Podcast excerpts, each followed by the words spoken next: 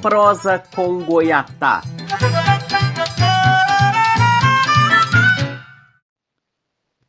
Bom, gente, continuando aqui, então, a falar sobre essa questão das polícias, das Forças Armadas, eu falei no podcast anterior sobre o livro, o livro do Francis, né? É, major da PM Militar de Minas Gerais, da Polícia Militar de Minas Gerais. É, então, nesse processo de longa duração, essa lógica do inimigo interno, o Francis tem, tem, tem uma, uma, uma parte do livro dele aqui muito interessante, eu vou ler.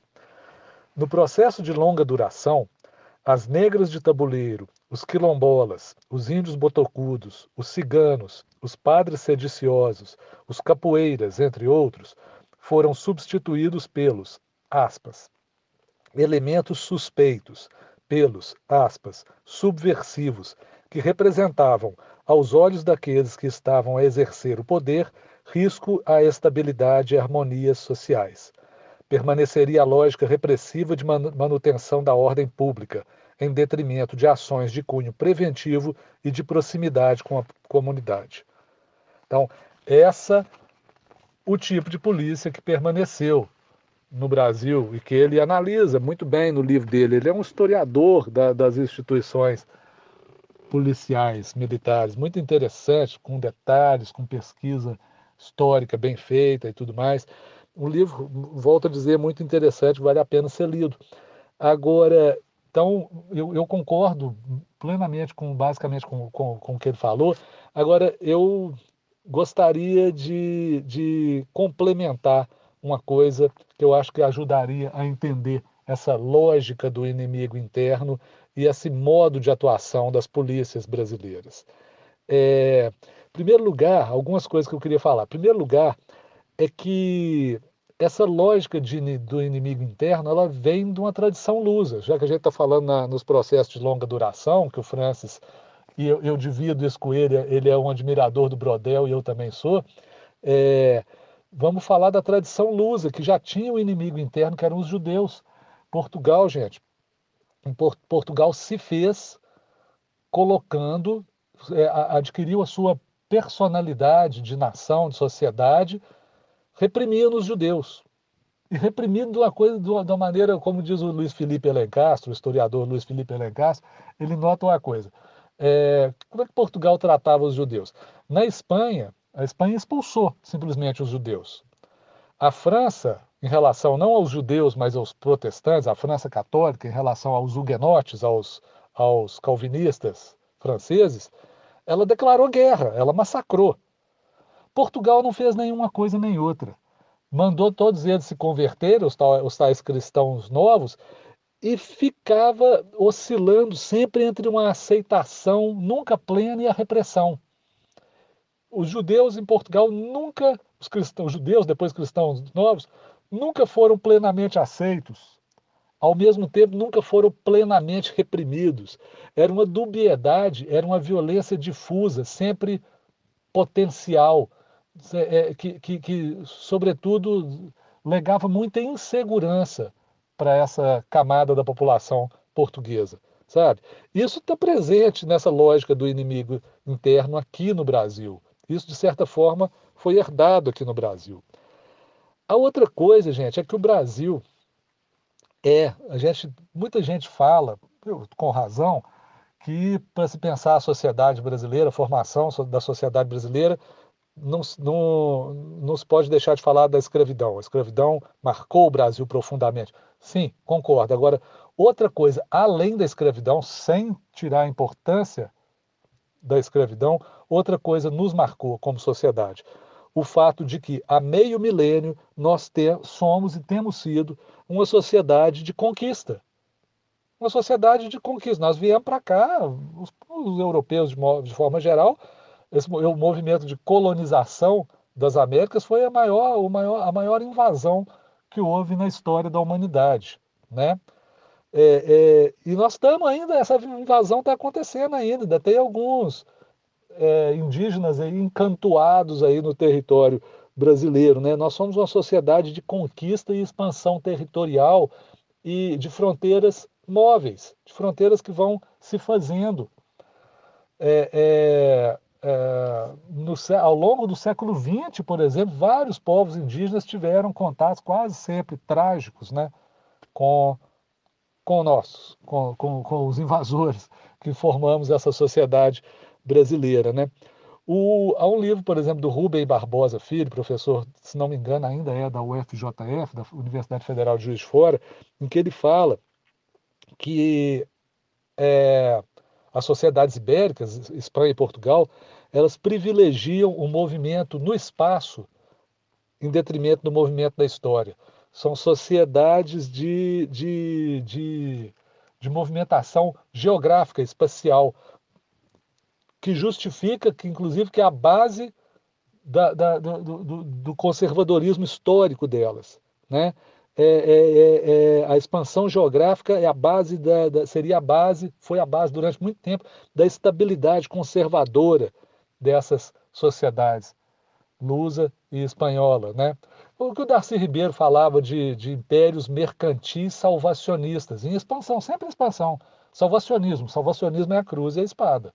Né? Digo mais uma vez, Portugal e Espanha também foram formados na cruz e na espada. A espada é muito importante na nossa formação, gente. A gente tem que entender isso. Tá? É, e quando termina, diz o Rubem Barbosa Filho, quando termina, quando não há mais condição dessa expansão geográfica por parte de Portugal e Espanha, essas sociedades viram, nas palavras dele, na verdade tirou acho que do Oliveira Lima essa frase, sombras doidas de si mesmas.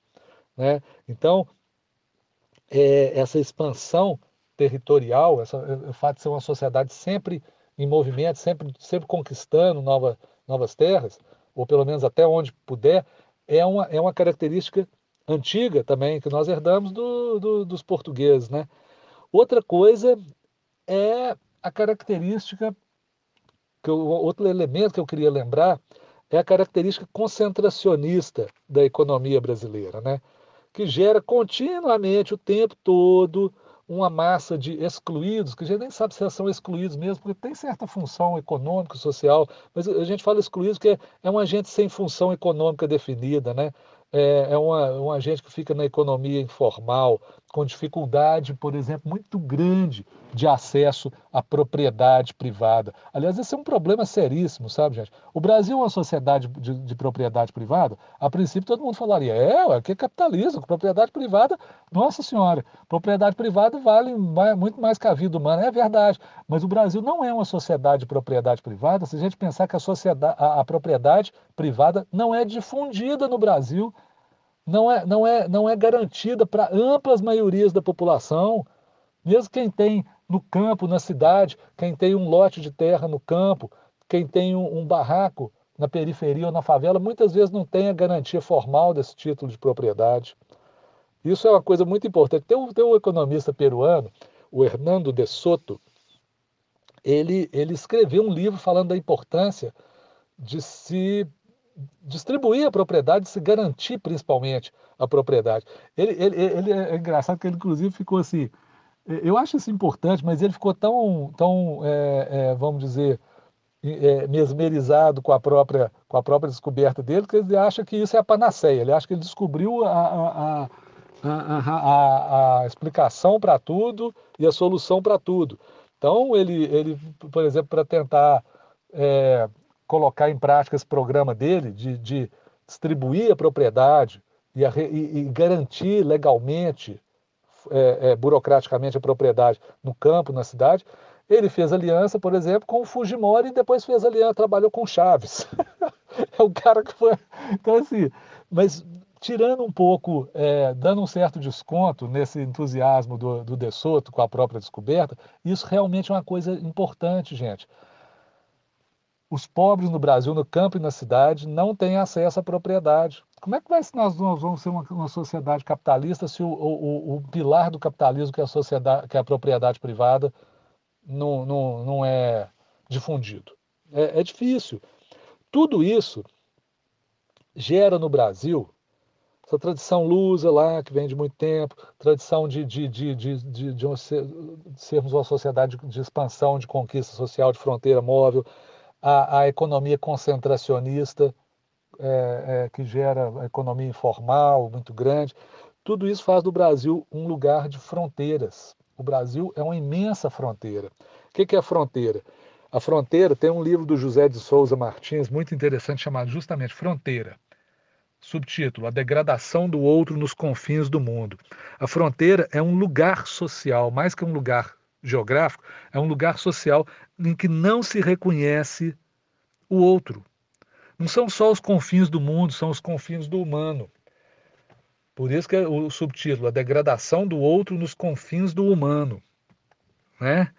É, é, a, a, fronteira, é, diz o José de Souza Martins, é o lugar de contato violento, trágico, não só de etnias e classes diferentes, mas de diferentes tempos históricos. De diferentes tempos históricos. Né? É, de meios modernos, sempre meios modernos de formas arcaicas de civilização. Né? Um lugar trágico, de conflituosidade mortal, diz o José de Souza Martins. Ele fez esse livro baseado num amplo trabalho, um trabalho de quase uma vida inteira, trabalho dele nas chamadas frentes pioneiras, lá no Mato Grosso, Pará, Maranhão, Goiás, Rondônia, esses lugares onde hoje é a fronteira brasileira, onde a sociedade brasileira está avançando ali na, naquela, naquela fronteira entre o Cerrado e a, e, a, e, a, e, a, e a floresta amazônica, onde a floresta amazônica está sendo comida, detonada. E vai ser. Se, se continuar nesse ritmo, vai ser mesmo. É, infelizmente. Mas a fronteira não é só isso, gente, nem está superado. Eu vou ler aqui uma citação do José de Souza Martins, é, em que ele fala sobre a fronteira. É, a fronteira tem sido, entre nós, um sujeito político. O Brasil da conquista, e ele bota aqui conquista com C maiúsculo, o Brasil da conquista ainda não está terminado. Ainda é mal esboçado mapa do que seremos um dia. Nossos dramas estão de pé, não raro resvalando para as tragédias, tragédias descabidas dos massacres e dos assassinatos de índios e de, de trabalhadores da frente de expansão. A fronteira não é um momento folclórico da grande aventura em que se constitui a história do Brasil. É um pilar da estrutura da sociedade brasileira. Uma cruz a ser carregada. Gente, é isso. A, a, essa citação do, do Zé de Souza Martins. A fronteira é, é, é um lugar em que falta, por exemplo, o Estado, em, especialmente o Estado em sua face civilizatória. Só aparece o Estado em sua face repressora, né? Mas sua, na, na, na faceta civilizatória, na potencialidade civilizatória do Estado, né? de, de, de ser referência para se encaminhar à conflituosidade humana, a inevitável conflituosidade humana, né, gente? O ser humano é colaborativo, mas é conflituoso também, né? É um lugar, a fronteira é um lugar de imprevisibilidade. Vocês estão vendo que fronteira não é só, são só aquelas frentes pioneiras lá do Mato Grosso, não sei o quê. Não, a fronteira é o lugar da improvisação, né?